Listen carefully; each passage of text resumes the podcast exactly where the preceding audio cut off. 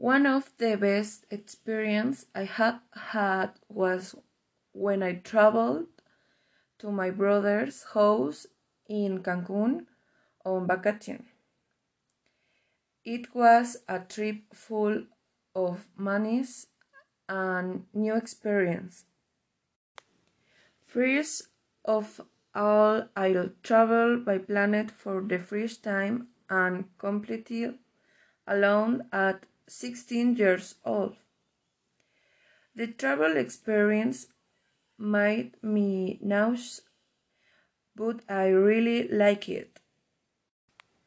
I also experienced the thrill of seeing my brother, sister in law, and nice after years of not seeing each other.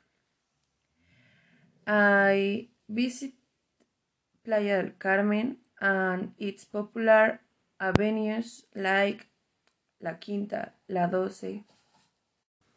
Um, I tried the typical food or dessert of the Riviera Maya, such as panuchos, guayas, pozol. Um, I visited uh, cenote for the first time. I come from fish and the water was very cold. Mm -hmm. uh, by the way, mm -hmm. I visited a beach called Xcacel-Xcacelito, where the turtles go to lay their eggs. Um, I lived with my brother and family.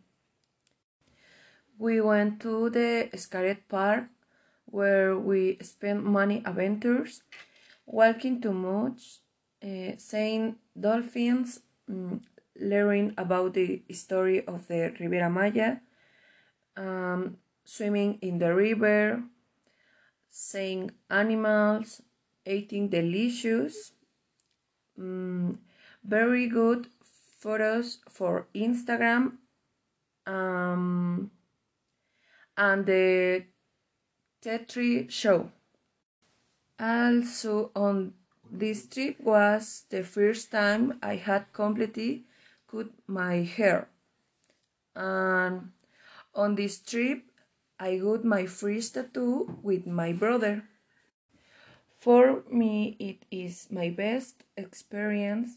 I feel in love with the beach. I enjoyed my family and I had many new experiences.